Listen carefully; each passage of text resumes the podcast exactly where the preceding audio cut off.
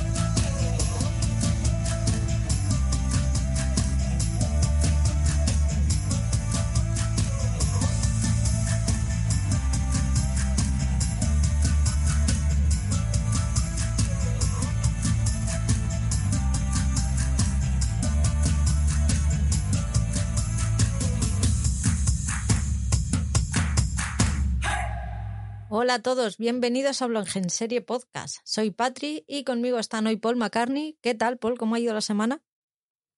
Hola, muy buenas a todos.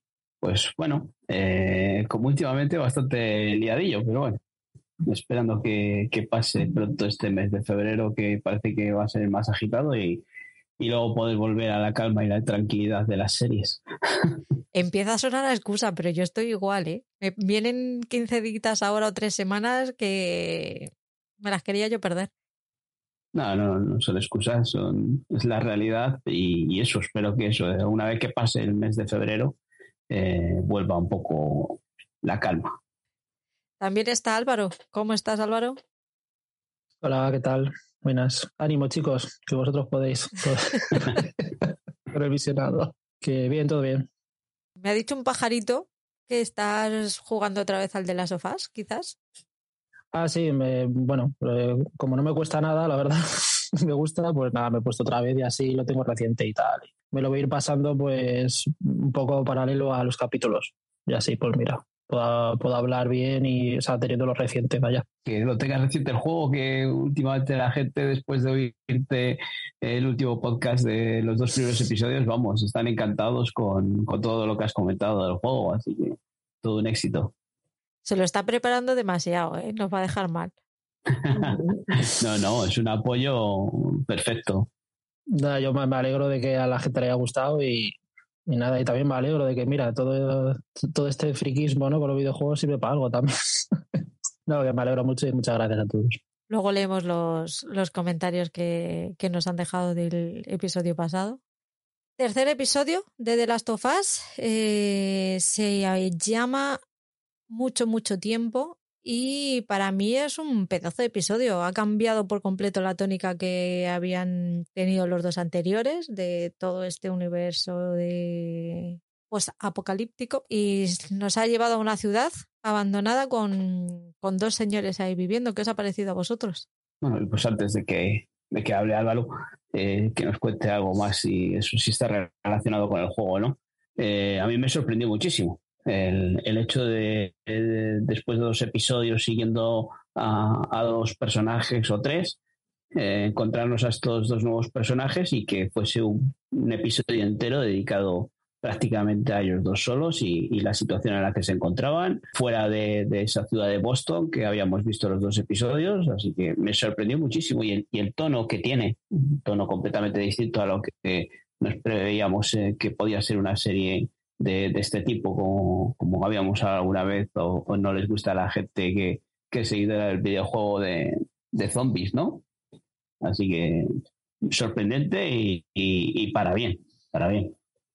A mí me, ha gustado mucho. Es verdad que ha habido mucha polémica porque, bueno, siempre, en fin, hay gente para todo y por lo menos, por suerte, cada vez hay menos gente así. Pero ha habido, ha habido un review bombing en IMD, pues porque se centra mucho en la, para empezar, en la relación de ellos, de Billy Frank. Son gays, Eh, entonces, en el juego no te lo dicen claramente, pero se da a entender y queda bastante obvio. Mm, Si sabes sumar dos más dos, pues es que te da cuatro, es que es, es que es bastante obvio que son una pareja. Y aquí por la gente se ha, se ha enfadado muchísimo, porque dicen que cortaba el ritmo de la serie, porque dicen que, que bueno, pues eso, que, que están viendo una serie de infectados y tal y de acción y que no quieren de repente pues ver una historia de amor entre dos hombres. Es que es absurdo, es absurdo, realmente absurdo, pero bueno, por suerte cada vez son menos gente y encima además son, ellos mismos se ponen la etiqueta y así ya por lo menos saben, sabes, sabes quiénes son. Antes de profundizar en los detalles del episodio, Paul, cuenta a nuestros escuchantes dónde nos pueden encontrar, por fin. Bueno, pues eh, en Instagram nos podéis encontrar eh, la cuenta del podcast, que es Blog en Serie Podcast, en la que Patri pues, va subiendo reseñas eh, recientitas de lo que va viendo, de los estrenos y, y de lo que vamos hablando por aquí también. Y luego en la cuenta de Instagram que tengo yo, que es arroba feber barra baja series TV, en la que de vez en cuando pues subo alguna cosa de la que voy viendo. No, no es necesario que sea reciente estreno, sino cosas que, que he visto hace tiempo y que me voy acordando y las voy subiendo ahí, pues eh, más que nada para recordar un poco también que estas han estado ahí y no, no dejarlas en el olvido, que, que merece la pena verlas o, o alejarse de ellas en algún caso. Luego en Twitter, pues también tenemos una cuenta, arroba blog en acaban de, en Telegram también nos podéis encontrar bu- buscando por, en la lupa por blog en serie, allí nos podéis encontrar, o por t.me barra blog en serie. Pues allí podemos hablar de series y, de nuestra vida y de- del tiempo que hace en la ciudad de cada uno donde vive o donde trabaje. Y también tenemos un grupo pues que ahora mismo está que arde con el tema de la llegada de, Show- de Sky Showtime para compartir plataformas. Eh, buscáis por plataformas compartidas, plata- plataformas barra baja compartidas, o nos preguntáis a nosotros por privado, por Instagram o por Telegram, eh, a Patrio a mí, y os damos el, el enlace al grupo en el que podemos compartir plataformas para que nos salga un poco más económico, de una manera legal. Y luego, como dice Oscar, el germen de todo esto, el blog, que es www.blogenserie.com. Está muy guay tu cuenta de Instagram porque hay un montón de series de estas que se me han quedado a lo mejor a medias y que no me acordaba ya de ellas y es como, hostia, sí, es verdad esta. Voy a, me la voy a terminar. Claro, cuando subo algo, ¿no? Sí, está, estás vagoncio, ¿eh? Antes, antes procuraba subir una serie cada día, pero últimamente cuando llego a casa, eh, eh, entre ver una serie y esas cosas, se me va, se me va, acaba yendo el día. Pues muchas gracias por apoyarnos. Ya sabéis que podéis dar al corazoncito de iVoox si os gusta. Si nos escucháis en Spotify o en Apple Podcast nos podéis puntuar con hasta cinco estrellas para, y así nos ayudáis a que el podcast tenga más visibilidad. Os recordamos también que tenemos activo el botón de apoyar de iVoox. Si os apetece, nos podéis apoyar económicamente por una pequeñísima cantidad de dinero al mes. Y aunque el contenido va a seguir siendo gratuito, en algún momento puede que os haga un regalinchi. Sin prisa, ¿eh? Esto va tranquilamente. Correos está fatal por aquí últimamente. Por otro lado, si lo que queréis es hacernos llegar una ayuda puntual y sin mayor compromiso, podéis hacerlo a través de Coffee, una página web de uso muy simple que os deja invitarnos a un café para que nosotros podamos sufragar los gastos del podcast. Pues vamos ya a hablar del tercer episodio. Como ya he dicho antes, se llama Mucho, mucho tiempo. Y por lo que dices, Álvaro, es bastante diferente a. Nos ha contado la historia de Frankie Bill y es bastante diferente a cómo se desarrolla en el videojuego, ¿no? Eh, sí, en la serie realmente se centra en, la historia romántica de ellos dos. Y en el videojuego tú sales de, sales de Boston y, vas a buscar a Bill, que es un- una persona ¿no? Un- que vive solo, un, superviviente, y, sabes que pues es manitas, tal, que tiene recursos, y, vas a buscarle para que te dé una batería para el coche. Porque con eso luego, pues bueno, más o menos para que te apañe un coche y luego ya ir a buscar a, a Tommy. Y diferencias, pues, pues muchas, la verdad. O sea, en, en el videojuego Bill es un tío mucho más huraño, pero más, o sea, incluso antes de que encuentre a Frank en la serie, ¿vale? Que se le ve como más solitario, ¿no? Y tal, en el videojuego súper huraño. Desconfía de todo el mundo, tiene clarísimo que tener que cuidar de otra persona, ¿no? O, o, tener que compartir ese tiempo con otra gente, pues realmente significa morir porque está totalmente centrado en lo que es la supervivencia y vive en el videojuego, vive en un pueblecito a las afueras de Boston. Eh, nada de casita idílica, ni, ni, ni, flores, ni fresas, ni cuadritos de... No, vive en una iglesia y en el pueblo pues eh, se curan infectados, eh, está lleno de trampas también. Poca más similitudes tiene, la verdad. Eh, sale Fran también, eso si quieres luego lo cuento más adelante. Es parte de la historia, pero es mucho más secundario. Y claro, como es un videojuego, volvemos a lo mismo. Tú llegas al pueblo, eh, tienes una secuencia que está guapísima en la que te comes una de las trampas de Bill, te quedas colgado boca abajo y, entonces Eli te tiene que ayudar porque de contrapeso para que tú te quedes colgado boca abajo utiliza una nevera. Entonces Eli se sube a la nevera, intenta romper la cuerda, tú tienes todo en, ese, todo ese rato tienes que ir cargándote infectados y tal. Y ya aparece Bill que te ayuda y ya es todo el rato una secuencia de correr, correr, correr, eh, ir huyendo de infectados y mientras eh, te estás atrincherando, ¿no? Para, pues eso, pues te entrar, por ejemplo, en un bar, ¿no? Tal, te dedicas a provisionarte con las cosas que hay en el bar, tal, o sea, ahí luego vas a un sitio que tiene una armería vil, o todo eso te da, pues entre correr y correr, ¿no? Eh, ir escapando de los infectados, pues eh, te van contando un poco de la historia y, y, nada, y también hay mucho gag entre él y, y, Bill, porque él ve a Bill como un tío, como un viejo amargado y cascarrabias y, y Bill está todo el rato yo diciéndole a Joel, pero es que es una carga, o sea, devuélvela, ¿sabes? Olvídate de ella, eh, ¿para qué, no? ¿Qué, ¿Qué sentido tiene que la lleves a ningún lado? Es importante para la serie que tengamos este contexto de estos dos personajes que en un principio ya desaparecen, ya no los vamos a ver más. Desde el punto de vista de Joel, yo, yo este capítulo me, me, lo he tomado como una oportunidad de hacer algo bonito, una oportunidad de hacer un buen capítulo, un muy buen capítulo con un guion de la leche y regalártelo, ¿no? O sea, al que esté viendo la serie, pues mira, te han regalado un capitulazo que no aporta prácticamente nada a la trama. Todo este capítulo lo que hace es abrir la, la, mente a Joel, ¿no? Que pues eh, empieza el capítulo no teniendo claro si merece la pena eh, proteger a otra persona o jugarte la vida por proteger a otra persona. Y yo creo que termina el capítulo teniéndolo bastante más claro.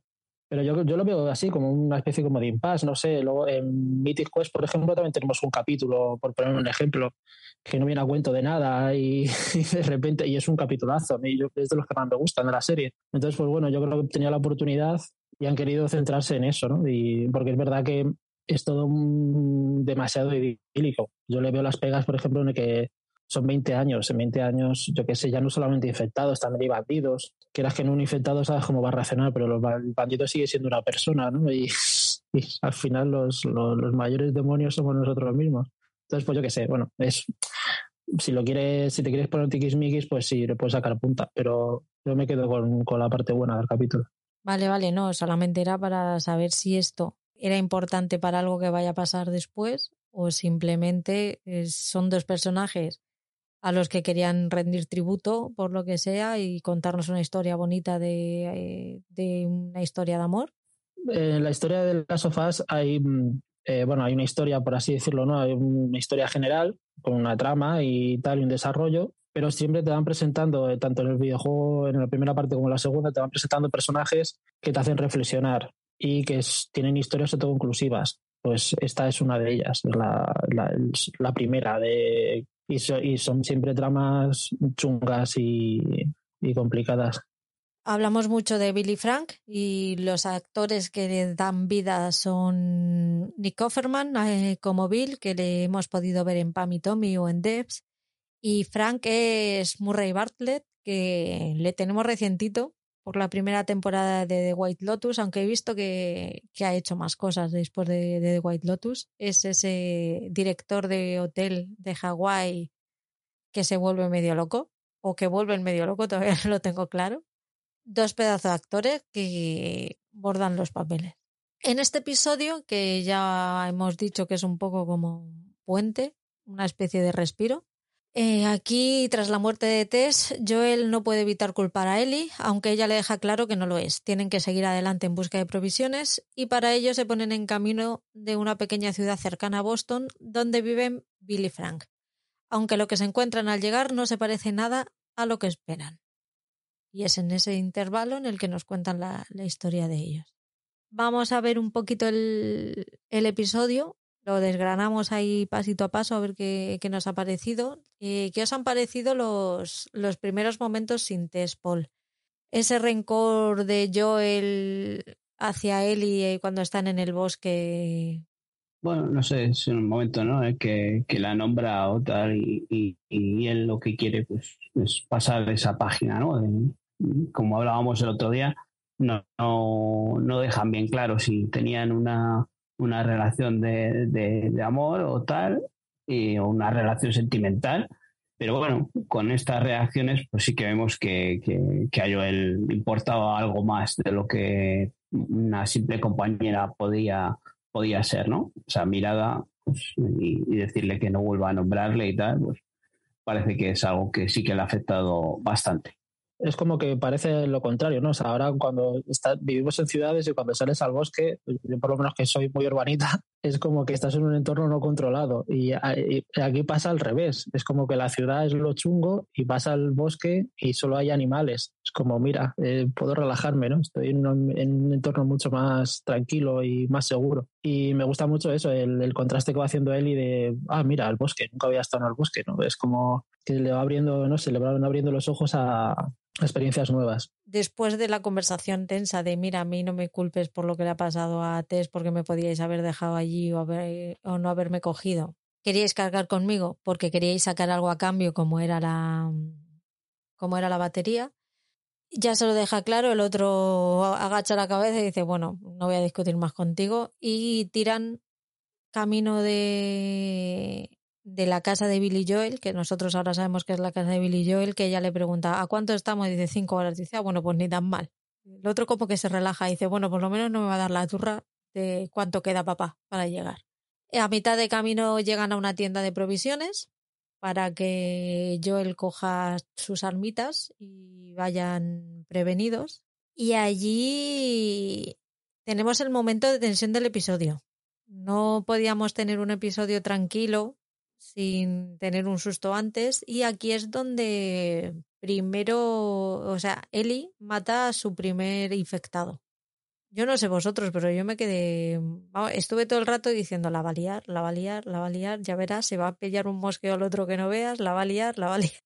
Sí, es, es lo típico que hemos visto en, en un montón de series, ¿no? De, de, de la niña esta adolescente que, que la dice, ten cuidado, ¿dónde vas? No te metas en líos, no sé qué, y parece que lo va buscando, lo va buscando, y lo que dices tú, estás pensando de, de ya verás la que manga, que va a tener que venir el otro a, a sacarle de, de- del marrón que se ha metido, ¿no? Cuando se encuentra ese infectado allí, medio atrapado o atrapado del todo, y, y lo que sorprende es eso, que no tiene ninguna compasión ni, ni nada. O sea, de- el corte primero, el primer corte que le hace, ¿no? Pues dices, bueno, pues por curiosidad va a hacer algo o tal para ver cómo, cómo reacciona, pero la, la última reacción a mí me, me sorprendió mucho, ¿no? Pues no sabemos esta niña todavía muy bien a qué es lo que es capaz de hacer y, y bueno, pues aquí nos dieron una pequeña pista.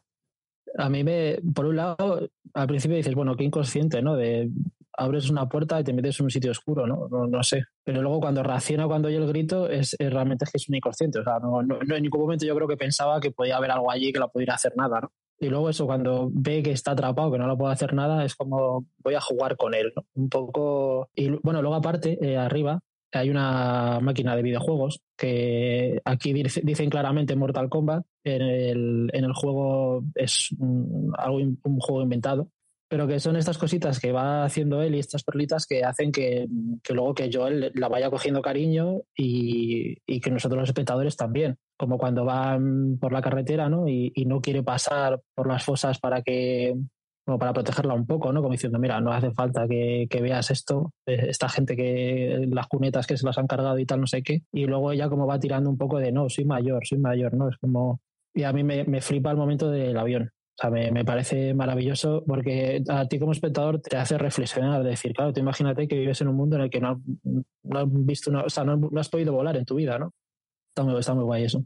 Pero ahí en ese transcurso en el que van ellos dos hablando, ¿no? Y les va, le va contando un poco eh, lo que pasó. Ah, ¿no? sí. Y, Y ahí aprovechan. Pero que es que cuando se lo cuenta, o sea, cuando lo que tú dices de, que intenta evitar pasar por, por esa fosa y, la otra dice, no, no, tira, que... Y luego cuando le cuenta lo que pasa, lo que pasó allí, eh, ella tampoco reacciona de una manera mm, dramática en la que diga, pues, mm, le da una vuelta y, y dice, hostias, qué duro ha tenido que ser, ¿no? Mm, no reacciona de ninguna manera, o sea, se la ve que es una persona que carece bastante de sentimientos. Pero es que imagínate que es que ella se ha criado en el caos, en rodeada de muerte y destrucción, entonces Sí, pero es lo que decíamos el otro día. Estaba en una ciudad en la que había sus problemas y en la que estaba ahí encerrada, pero joder, cuando sale a, a la azotea y ve cómo se mueven los infectados y tal, pues sí que se queda con los ojos, sí que la ves la mirada sorprendida. Pero es que aquí cuando le está contando esto, no sé, como que carece de todo sentimiento, o sea, como que la, da igual. No, pero yo veo que es como, bueno, eh, conozco cuál es la realidad ahora, me estás contando una vida idílica que yo solo me, puedo imaginar y que solo he leído en, libros porque no hay más y no me han contado la gran parte porque tenemos una dictadura en la que me van a contar solo lo que a ellos les interesa. Entonces, no me, no me da pena porque mm, es como un poco a los hijos que no conocen a sus padres. Es como, me da pena no tener padres, pero como no tenía sentimientos hacia ellos, no los puedo, no los puedo echar de menos. No puedo echar de menos, mm, no puedo echar de menos no la relación, sino a esa persona. Yo lo veo un poco así. Es una putada que pasase eso, pero es que como es que mi normalidad es la que vino después. A mí hubiera, me hubiera encantado poder volar y poder ir en un avión, pero no lo he vivido y no me da pena porque yo no lo he vivido. No, no me da pena esa pérdida porque yo no la he sufrido. No sé si me explico. Sí, sí, yo, vamos, te entiendo en el sentido de eso, de que no, este es el mundo que me toca vivir, ¿vale? Pues ya ahora, pues para adelante, ¿no? Y ya está. Y pues encima, mira, es hasta optimista. Pero yo lo que quiero decir es que cuando termina la conversación le da las gracias porque realmente una persona que lo vivió le está contando cómo pasó realmente. Porque cuando está ahí en la ciudad, tal, en el colegio, bajo el régimen de Fedra y tal, debe ser que les cuentan poco nada o no se lo cuentan como es, ¿no? Porque luego es eso, le agradece a Joel, el, ah, vale, tal, me lo has contado, tal, me has dicho cómo pasó realmente.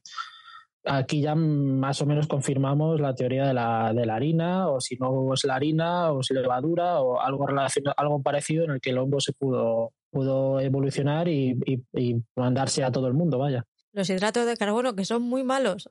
Hay que dejar de comer hidratos. Mira luego lo que puede pasar. Ahí me joden vivo con el pan. Aquí ya sí que se nota que, aunque no es un acercamiento muy heavy, pero sí que se nota que ya se van empezando a respetar el uno al otro. Tienen una conversación tranquila en la que comparten información y hay un, como un poquito de entendimiento. Quizás ya no empieza a haber cariño, pero sí que ya hay un poquito de respeto. Sobre todo de Eli hacia Joel, aunque luego le sigue picando. Sí, bueno, yo creo que también es un, un eh, estar condenados a entenderse, porque antes con, con Tess, pues bueno, podían tener Joel esa relación con Tess de adultos y, y poder mantener un poco al margen a, a Eli, pero ahora al estar los dos juntos, eh, y lo que decía antes Álvaro, el comportamiento más adulto de, la niña, que vamos, que ella se va haciendo a la adulta también para tener ese, esa, relación entre ellos dos. Y él acercándose un poco más a, la niña, contándole todo lo que ha pasado y, viendo cómo reacciona ella. Por eso te digo que, yo creo que es que están condenados a entenderse ellos dos. Entonces, más les vale tener buen feeling, si no, vaya pasito les espera. No, pero Eli se hace querer, vamos, yo creo que ¿no? No sé. Además, he estado intentando buscar un acercamiento hacia él, ¿no? Intentando ver por dónde le entra, tal, intenta consolar con los DTs, por una línea roja, está siempre buscando la manera de, intentar acercarse. Sí, bueno, también es un poco la, la figura paterna, ella depende de él, por lo menos hasta que le, hasta que le deje allá en la meta. Al final, Eli se sale con la suya, pasa por la carretera y ve el gran número de cadáveres que hay ahí, de gente de un pueblo a los que abandonaron a ella su suerte y los dejaron morir. Ella les pregunta que por qué, si no estaban infectados, les dejaron morir ahí. Le dice que un muerto no se puede infectar. Pero se dejaron morir o les mataron allí, ¿no? Yo la sensación que me dio fue eso, que, que les mataron, ¿no? Bueno, lo que cuenta luego también Joel, ¿no? Cuando dice, pero si estaban infectados, ¿no?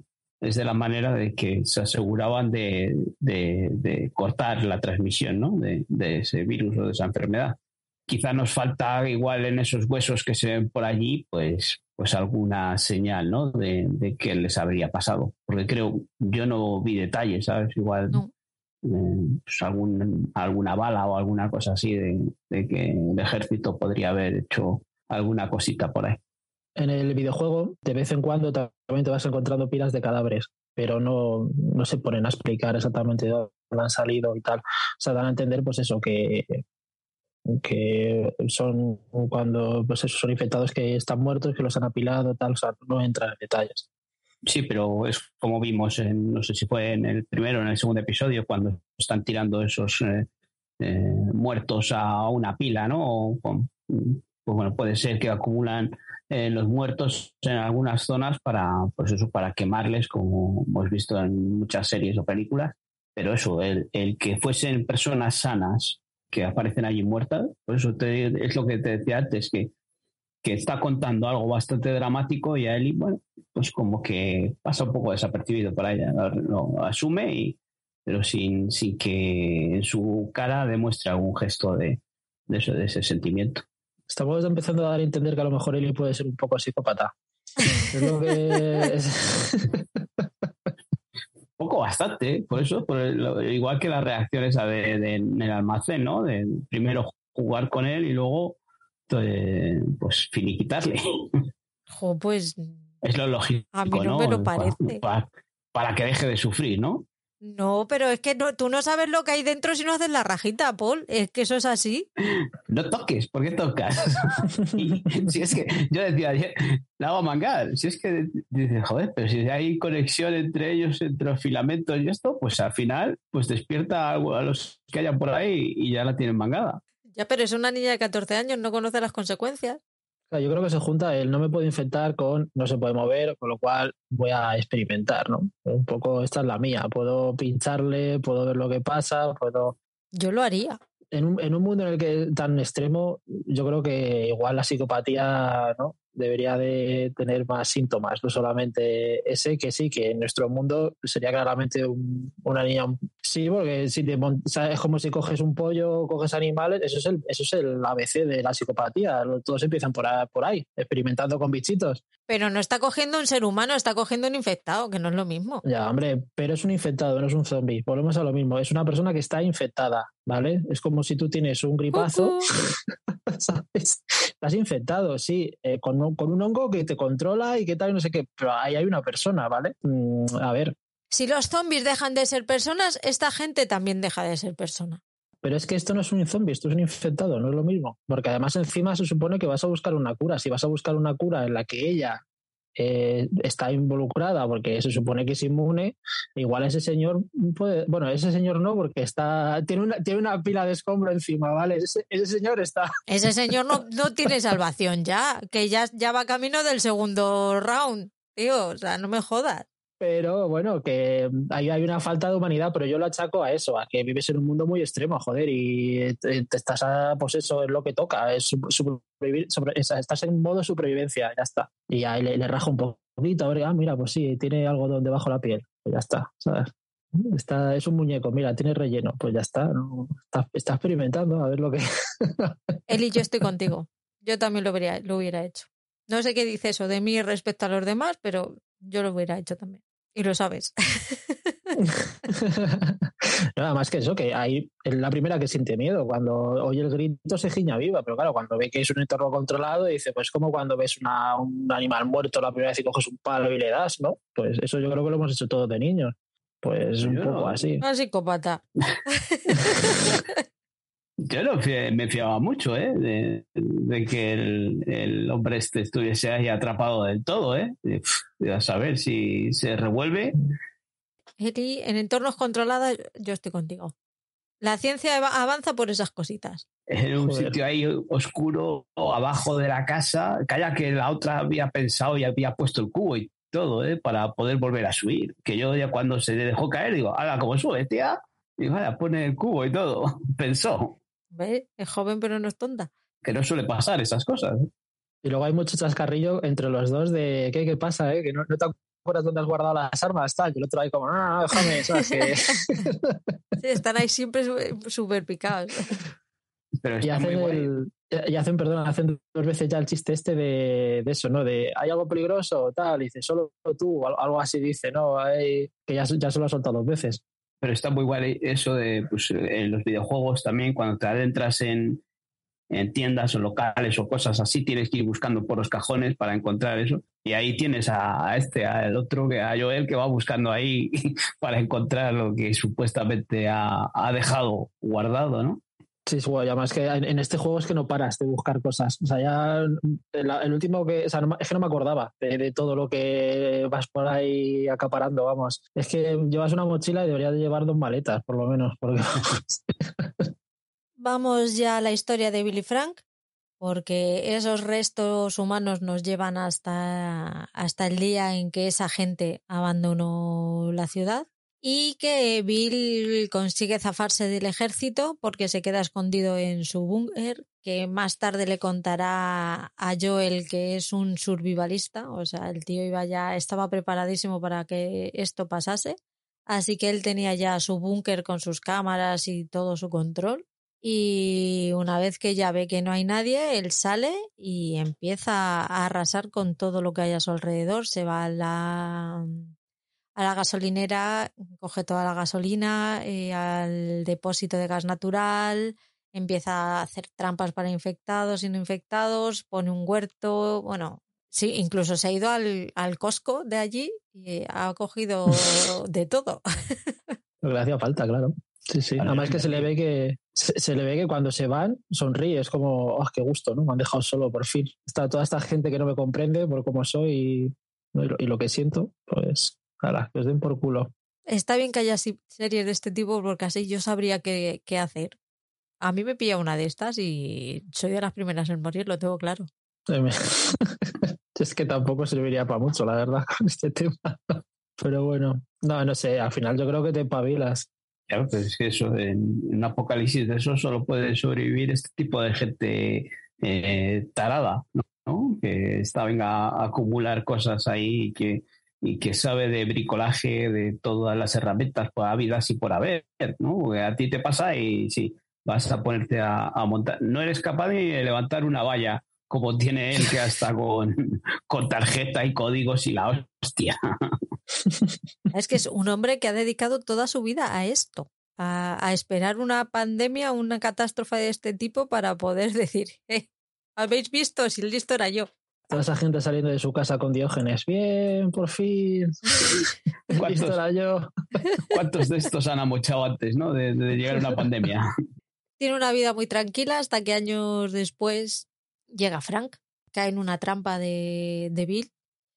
Le gusta porque al final habla con él, le dice, tiene sus, sus reservas, pero bueno, al final le, le deja salir de la trampa y le da de comer.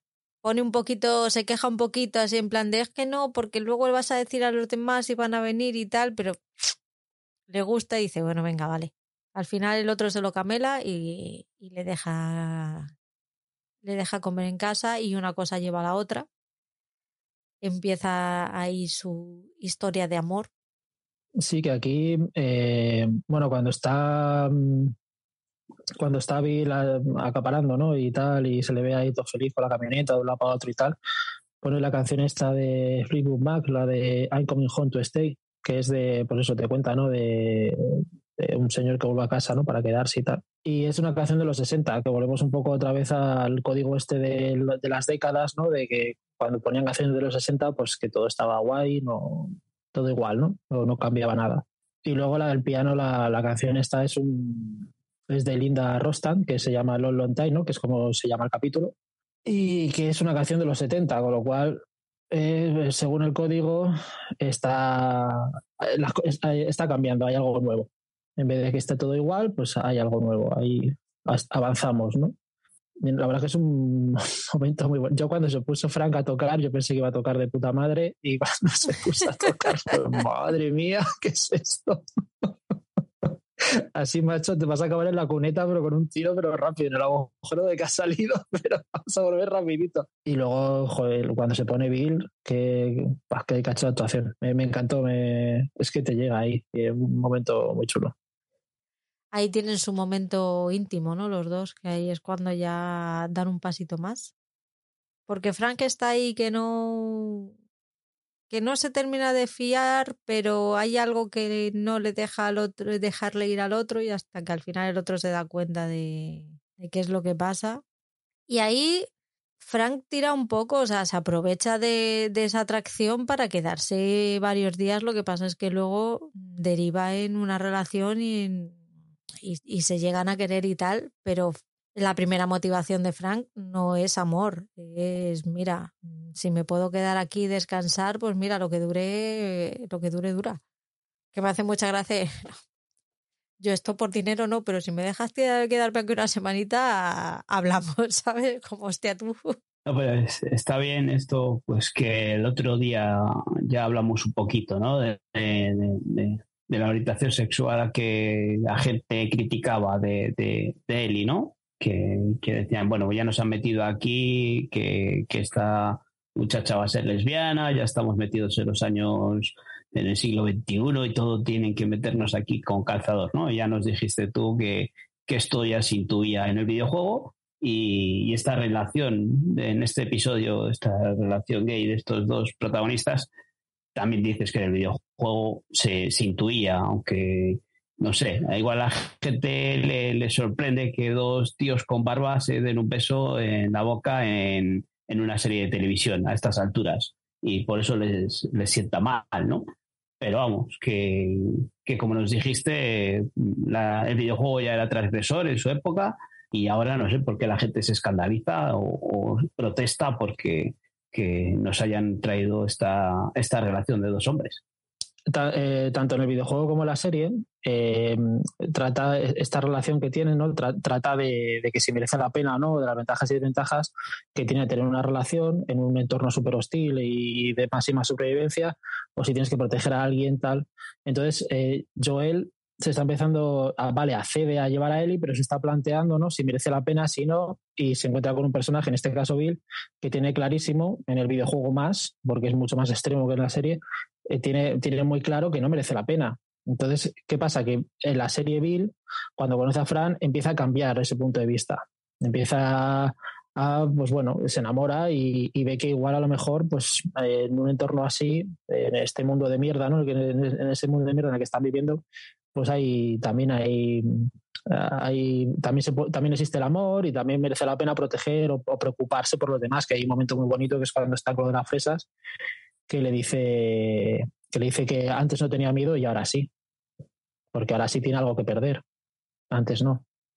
Un poco yo creo que Bill va creciendo gracias a, pues eso, gracias a esa relación va, va creciendo un poquito como, como persona. Esa también nos muestra que no siempre todos los momentos son buenos, nos muestra esa crisis de pareja cuando Frank quiere gastar dinero en arreglar el vecindario para visualmente ser un poco más feliz. No creo que sea cerrar los ojos a la realidad, pero sí por lo menos intentar tener una normalidad que han perdido. Cuando le dice, pues quiero tener amigos y se refieren a, se refiere a Tess y a Joel, que Tess está encantada con él, eh, se les ve comiendo a, lo- a los cuatro juntos y Tess y Frank están encantados haciendo vida social y eh, jugando a las casitas. Y los otros dos siguen en modo supervivencia, en plan de mm, contadme lo que vosotros queráis, pero lo mío es mío, lo tuyo es tuyo, aquí no vamos a hacer intercambio porque no me fío de ti. Y luego al final se dan cuenta de que pues colaborando ganan todos. Entonces pasa, pasa que, que tienen la discusión fuera de la casa, en la serie, porque, claro, porque Frank quiere, quiere avanzar, quiere estar en un. va- Vale que están en un mundo que es una mierda, pero él quiere cambiar las cosas de su entorno, quiere que merezca la pena estar en ese mundo. Entonces quiere cambiar los muebles de, la madre de, de, la madre de Bill, que son por eso horribles, quiere pintar la calle, quiere, quiere estar a gusto con su entorno. Eh, quiere estar, pues eso, eh, tener sus cuadros, sus plantitas. ¿Y qué pasa? Que eso en el videojuego es lo que hace que se separe la pareja. Es eh, lo que hace, les hace discutir y hace que, que cuando llegas con Joel y Ellie a ese pueblo, pues ya Fran no esté, solo esté Bill. Entonces, pues bueno, eh, ahí tienes un par de conversaciones con él mientras estás huyendo de los infectados, en los que te dice que, bueno, que es que, claro, él probó lo de proteger a otra persona, el de preocuparse por, esa, por otra persona, pero mm, eh, le ves que está muy, muy rebotado y, porque claro, como no ha salido bien, pues está, está enfiscado en que no, en que no merece la pena proteger a los demás. Y eso, pues, en la serie es diferente. La serie ves que pues va abriendo ¿no? la mente a, a, que merece la pena, ¿no? Preocuparse de, la, de, los pequeños detalles para estar más a gusto y, y tener ese momento súper bonito con lo de las fresas que, que le dice que, que, ahora sí tiene miedo, porque tiene miedo, ahora sí tiene algo que perder. Tú decías antes que lo estabas viendo, que lo habías visto desde otro punto de vista, ¿no, Paul? No desde otro punto de vista, sino que el, eh, el que el encontrarse los dos solos, eh, que a Bill mm, salga a la luz de lo que tenía escondido.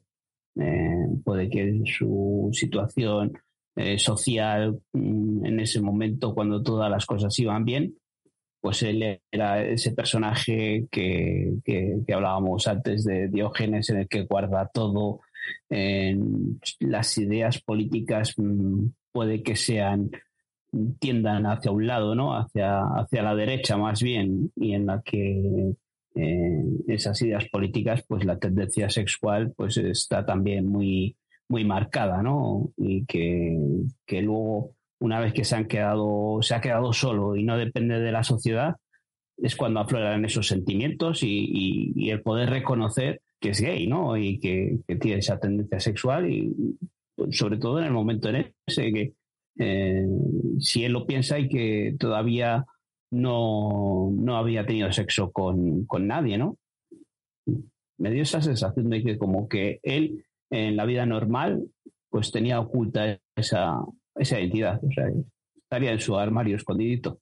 Yo la lectura que hice de eso es de que, fíjate, me dio más la sensación que es que no había salido del armario no tanto por a lo mejor sus ideas políticas, sino por la situación en casa, porque sus padres fueran mayores, no lo fueran a entender. Es lo que esa es la idea que yo que yo me hice, que no lo que no había salido del armario quizás por no hacerles daño a ellos. Pero tampoco ya, pero tengo yo... tampoco tengo eh, nada en que basarme de para pensar eso. Sí, que puede ser, por eso te digo, pero tanto a nivel de sociedad, eso, el, estar localizados en un pueblo pequeño, también, eh, es una familia que conviva con sus padres.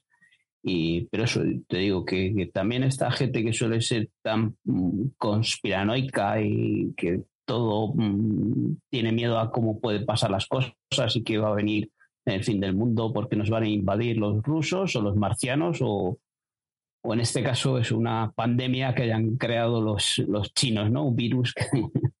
y suele ser gente con ideas de derechas y, y, en donde la tendencia sexual es bastante marcada. Mira, aquí se le ve reprimido y se le ve que dice eso, que lo intentó con una novia o algo así, ¿no? Eh, y que no funcionó.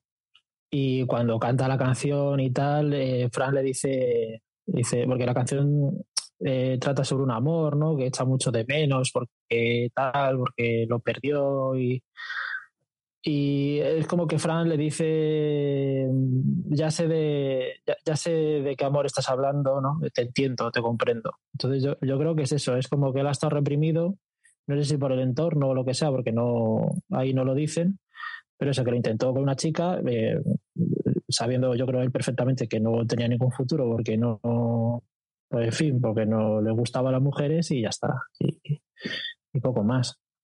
Luego tiene ese momento de los saqueadores, llegan saqueadores a, la ciudad. Y yo creo que nos muestra un poco ahí el cambio de Bill.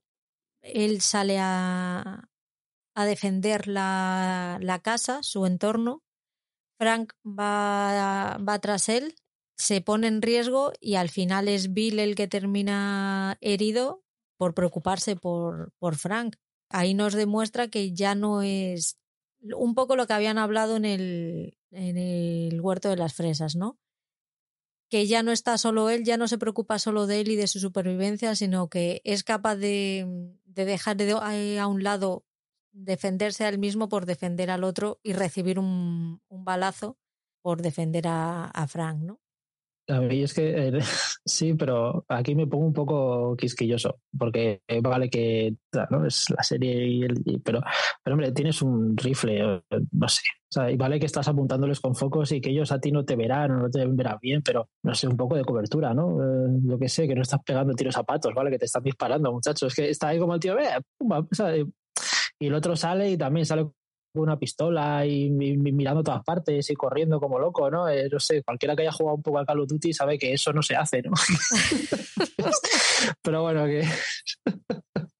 Pero sí, y me gusta mucho esa transición en la que parece que el que va a palmar es, es Bill, que claro, yo decía, no puede ser, no puede ser, este tío, o sea, no, no puede ser, y ya te hacen el cambio, ¿no? Y ya es lo que pasa. Sí, ahí estoy totalmente de acuerdo contigo. Sale a mitad de la, de la calle sin ningún tipo de protección, con el rifle disparando a, a, a quienes está atacando. Y claro, que también, mm, en principio, mm, se supone que, que podían ser infectados, ¿no? Eh, atacar ahí y defenderse a punta de rifle a los que le están atacando sin saber si vienen por las buenas, por las malas, porque eh, antes habíamos visto que había llegado este Fran allí caído en una trampa y, no iba con malas intenciones. No sé por qué estos otros. bueno, intentar saltar de noche, ¿no? Pues tampoco es de muy buenas intenciones, ¿no? Claro, es lo que le dice Joel, de hay, hay bandidos por la zona, atacarán de noche, tal. Entonces él ya se queda ahí con el chip de, vale, ¿sabes? Eh, tengo que proteger. Y cuando están en la reunión, eh, que se juntan los cuatro, que le dice Joel que le puede conseguir medicinas y tal, yo jugándolo, sí que cuando estás en el pueblo, te vas encontrando, te encuentras dos notas de, de Bill. Y una de ellas hace alusión a que está buscando medicinas para, para, bueno, no te lo dice claramente, pero bueno, está buscando medicinas para tener más antes de que llegue Tess y le lleve más. Mm, Ahí no lo dejan claro, pero bueno, conociendo la serie, ¿no? Este capítulo se podría pensar que en, que en el videojuego lo que está haciendo Bill es salir a, a encontrar más medicinas para Frank, en este caso, antes, para tener más eh, antes de que, de que llegue Tess con la medicina. Aquí ya empieza el, el principio del fin. Frank le plantea a Bill que le ayude a morir. Ahí es donde te digo yo que me cuadra un poco el tema de, de los padres y tal, y esa mentalidad un poquito retrógrada, porque aparte de que, joder, la persona que quiere le está pidiendo que, que le ayude a morir, es como que eh, lucha un poco también con sus principios, ¿no? El, el decir, joder, no me puedes pedir esto porque yo no, mis, mis principios no me permiten el, el ayudarte a morir. Sin embargo, cuando tiene la conversación en el comedor con, con Frank y le dice, pues eso, que, que no le iba a decir que todos los momentos que había vivido con él habían sido buenos porque no era así, porque había vivido momentos muy malos, pero que también había sus mejores momentos los había vivido con él y muchos, la gran mayoría de los momentos buenos de su vida los había vivido con él. Y le pide sobre todo que, que le quiera como le pide, que si realmente le quiere, que, que le haga el favor de quererle como, como le pide. Y ahí es cuando a Bill ya no le queda más remedio que, que ceder y decir, bueno, venga, vale. Y subo la apuesta y, y encima voy y me suicido contigo. Cariño, que te quiero mucho. Es, es que es eso, lo- mi, mi, mi teoría es que va en contra de, sus ideales, de sus principios, de, de su educación o de su enseñanza y esto de la eutanasia. Es- es otra de las cosas que, que está también señalizada ¿no? en, en esas ideas políticas. Por eso te digo que es, es a mí lo que me hace pensar en eso.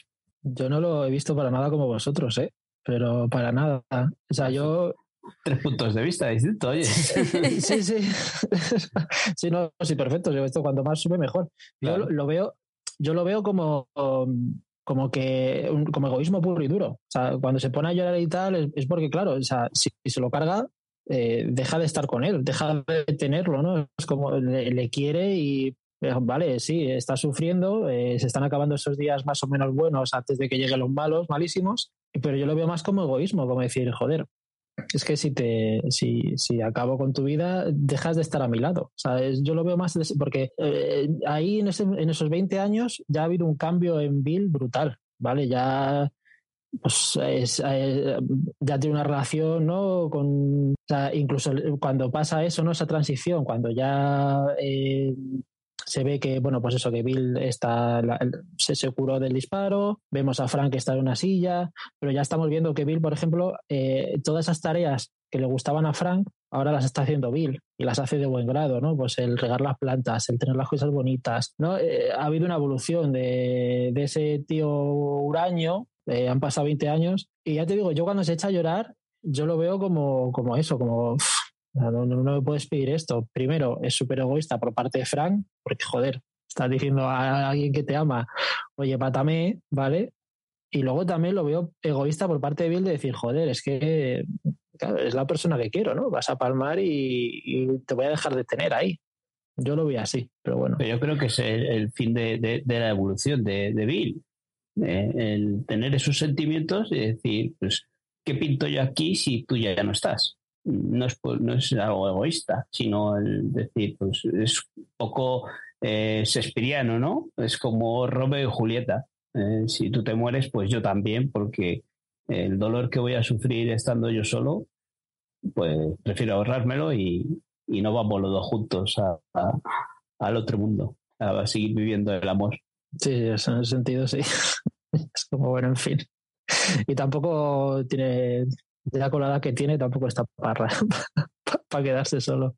Yo, egoísmo, a ver, egoísmo, pero no egoísmo del malo, o sea, porque luego eh, este Bill no se, no se encierra y no le monta un pollo y no, no él lo que hace es procesar, al final un poco en una pareja, ¿no? Lo que hay es, cada uno tiene sus ideas y lo que hacen es, lo que se hace es hablar para llegar a un, a un punto de entendimiento. Y yo creo que en este momento son dos sentimientos completamente opuestos, la de quiero, quiero que me ayudes a morir y quiero que me ayudes tú porque eres la persona que más quiero del mundo, no podría pedírselo a otra persona, aparte porque están solos, no se lo podría pedir a otra persona porque no hay otra persona con la que tenga ese tipo de conexión y Bill tiene que procesarlo y, y dejarse ese lado egoísta, como tú dices, de mm, le pierdo y pasa de ahí al decir, venga, te ayudo y no solo te ayudo, sino que además es que te voy a acompañar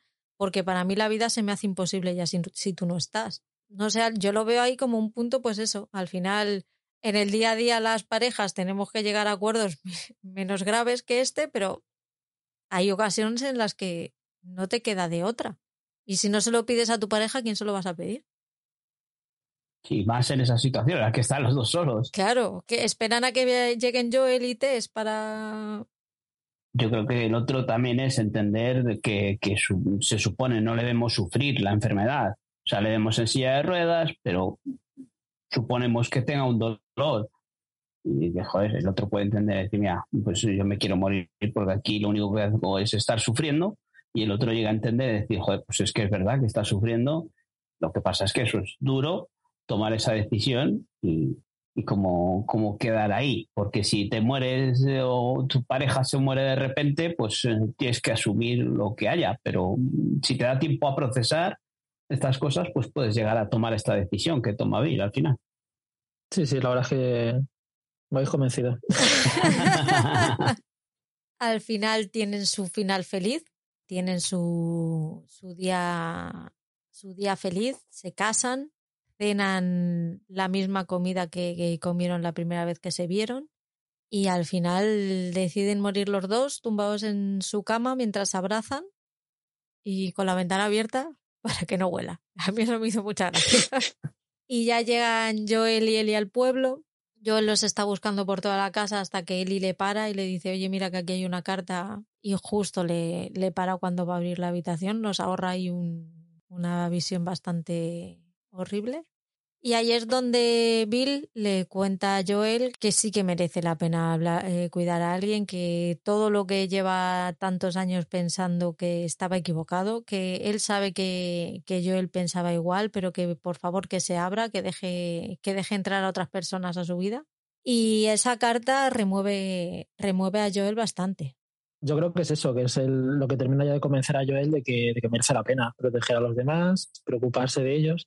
Hay un momento en el que bajan a, la parte de abajo de la casa, al sótano, y se ve que tienen el ordenador, que lo tienen programado para que si no lo actualiza durante un tiempo, se ponga a repetir canciones de los 80 por la radio. Eh, yo ahí, claro, me di cuenta de que cuando se van del piso, eh, allí en, el, en la zona esta de cuarentena en Boston, eh, justo en el, al final del primer capítulo, cuando se van suena una canción de los 80. O sea que más o menos debe de ser más o menos en ese momento, en ese, a lo mejor un poco antes, ¿no? Unas horas antes, un día antes, cuando realmente Billy y Fran palman. Porque mueren y a raíz de que mueran, eh, como tenían programa el ordenador, se ponen a reproducir canciones de los 80. Puede, puede estar relacionado. O sea, sí. el- claro, Sí. cuando está, cuando está eh, hay un momento que está en el apartamento de Joel y Tess y escucha una canción de los 70 o de los No sé si ahí es cuando muere, porque ahí es cuando dice que, porque le dice que cuando pasa un tiempo sin, sin actualizarlos cuando pasa. Entonces, yo creo que ahí es cuando se da cuenta de que algo le ha pasado. Lo que pasa es que Joel no va a casa de Bill para ver cómo está Bill, sino para... No, eh, claro, es a lo que voy. O sea, ellos se van del piso, ¿vale? Del piso donde viven eh, Joel y Tess sin escuchar la radio. Cuando ellos ya han salido del piso, se enciende la radio y es una canción de los 80. Yo lo que digo es que Bill y Frank mueren un poco antes de que pase eso. Porque eh, como no actualizan eh, el ordenador, se pone a reproducir canciones de los 80 automáticamente. Es a lo que voy. Entonces sabemos más o menos el punto en el que Bill y Frank palman. ¿vale? Que sería un poco antes de que, y claro, sí, Joel no lo sabe, porque ellos, cuando, sol- cuando salta la canción de los 80, ellos ya están fuera de- del, del piso de ellos. Cuando se pega la ducha y, y se, acicalan y, tal, ya cuando se visten, ya se les ve con la ropa con la que, lleva, con la que van en el videojuego.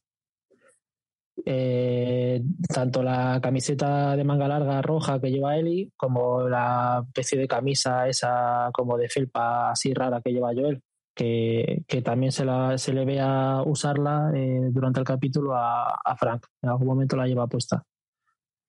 Y ahí ya es cuando deciden, bueno, deciden, empiezan a, coger todo lo que necesitan de la casa.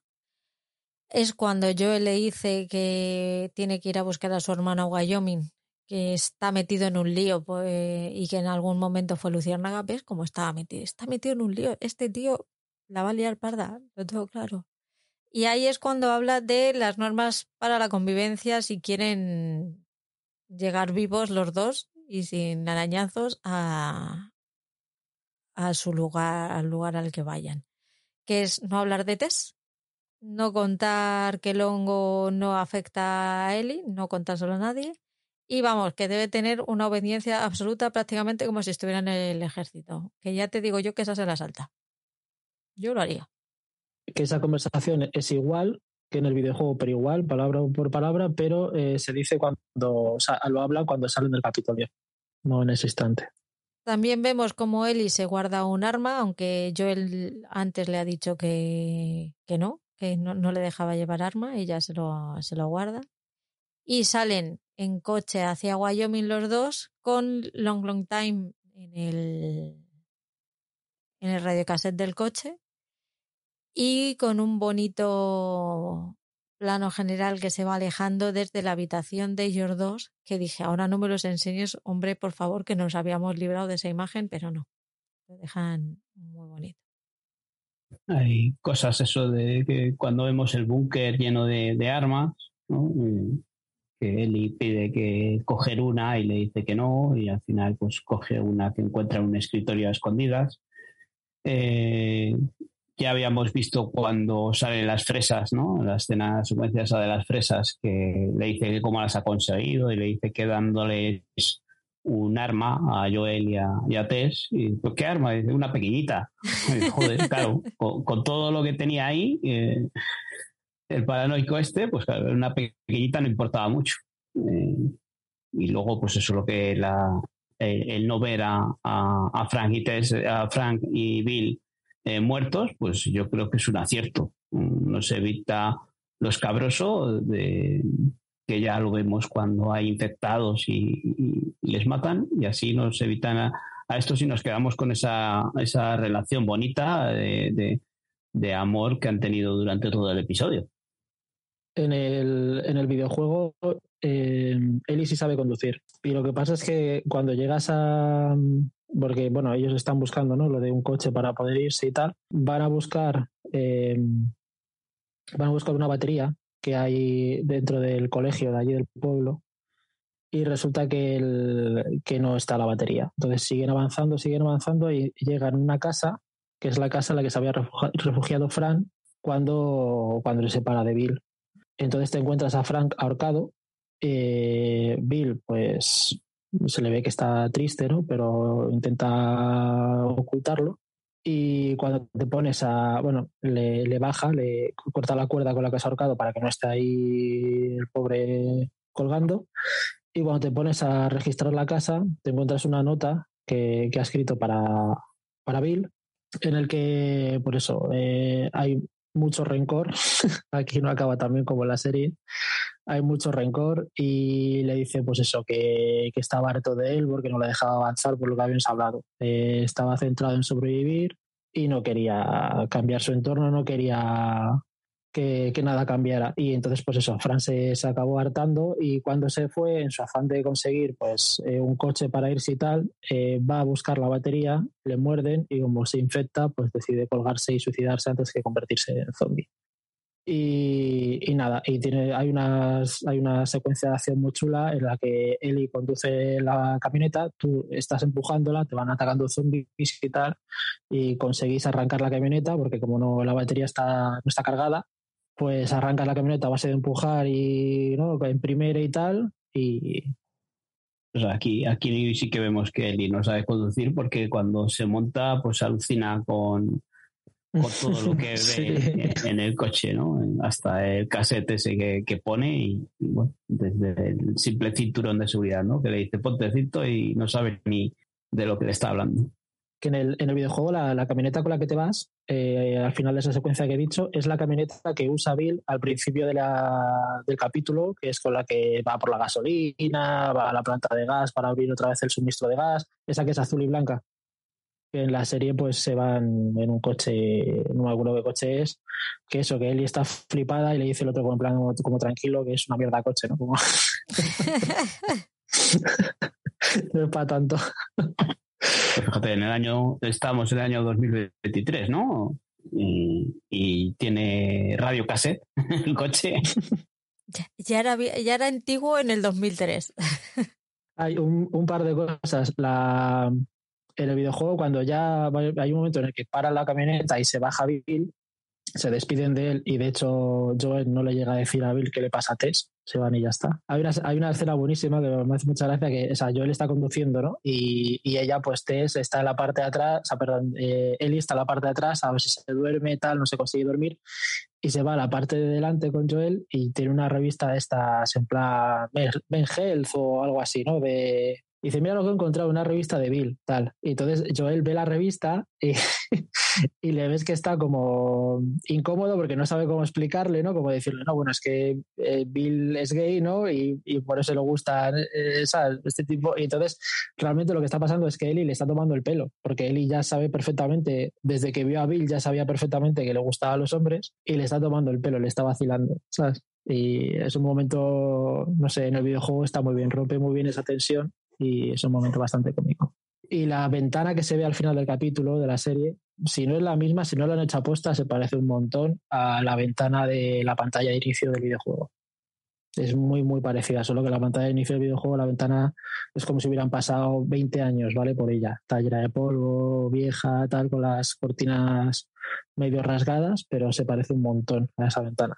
¿Algo más que comentar del episodio que hayáis visto, que no hayamos hablado?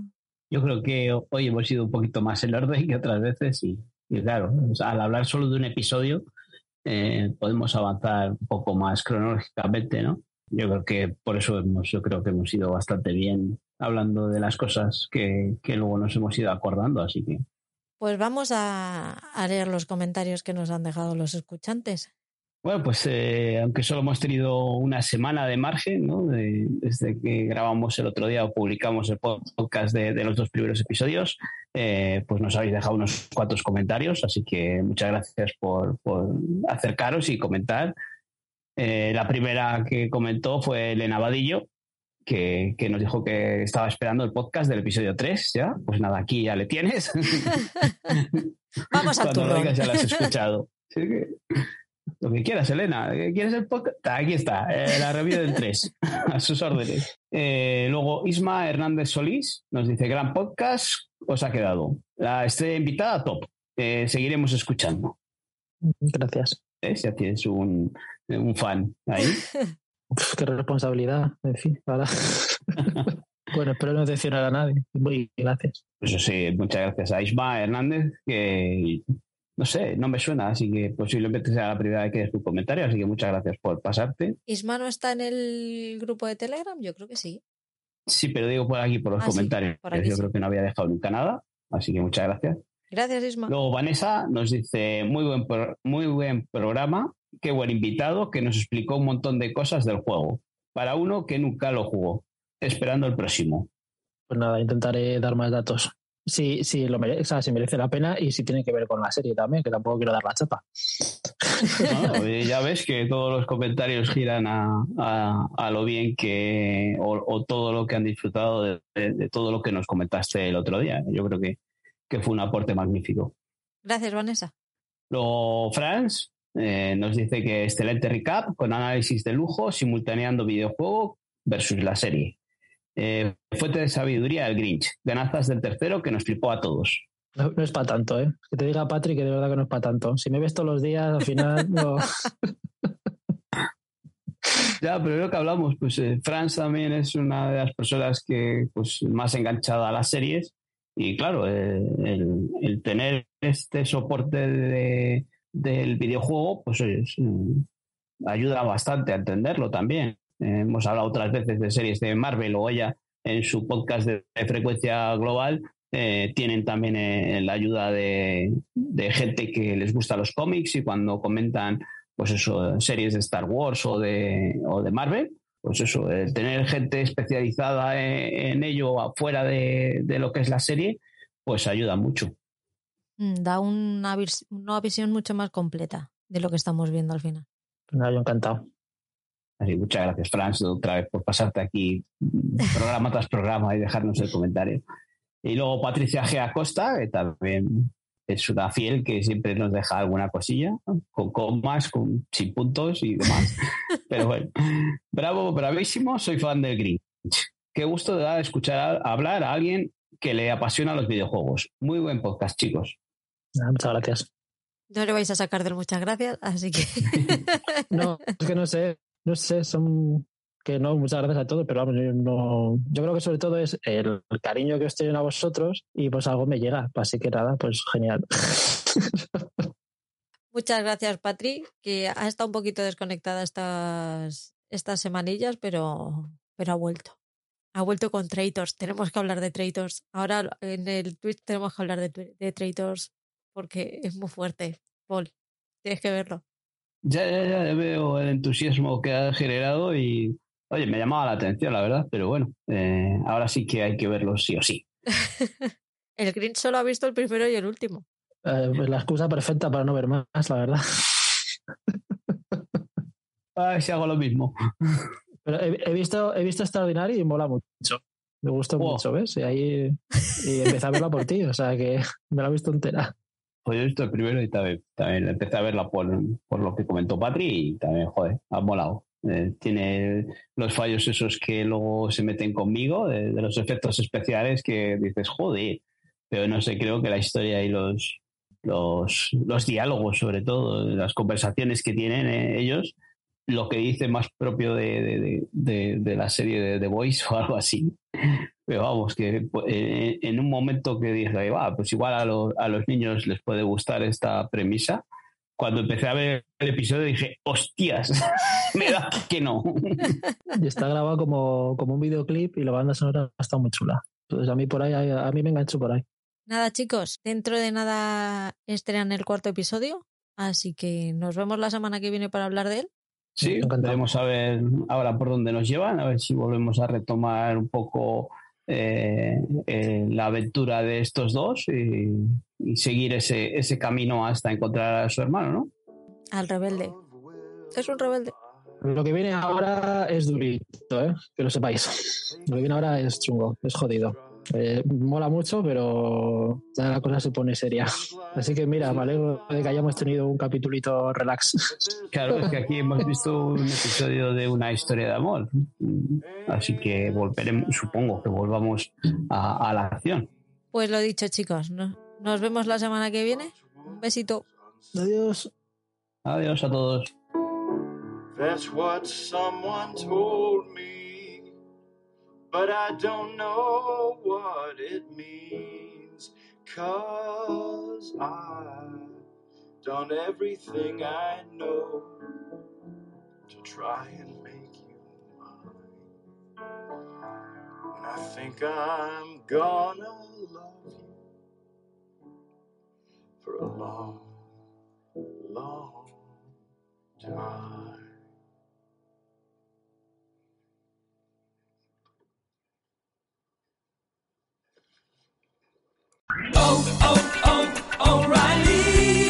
¿Sabías que una de cada cuatro baterías necesita ser reemplazada? En O'Reilly Auto Parts prueban tu batería gratis. Y si necesitas una nueva, sus profesionales en autopartes pueden ayudarte a encontrar la batería Superstart correcta para tu vehículo y presupuesto. Prueba tu batería gratis en O'Reilly Auto Parts. oh, oh,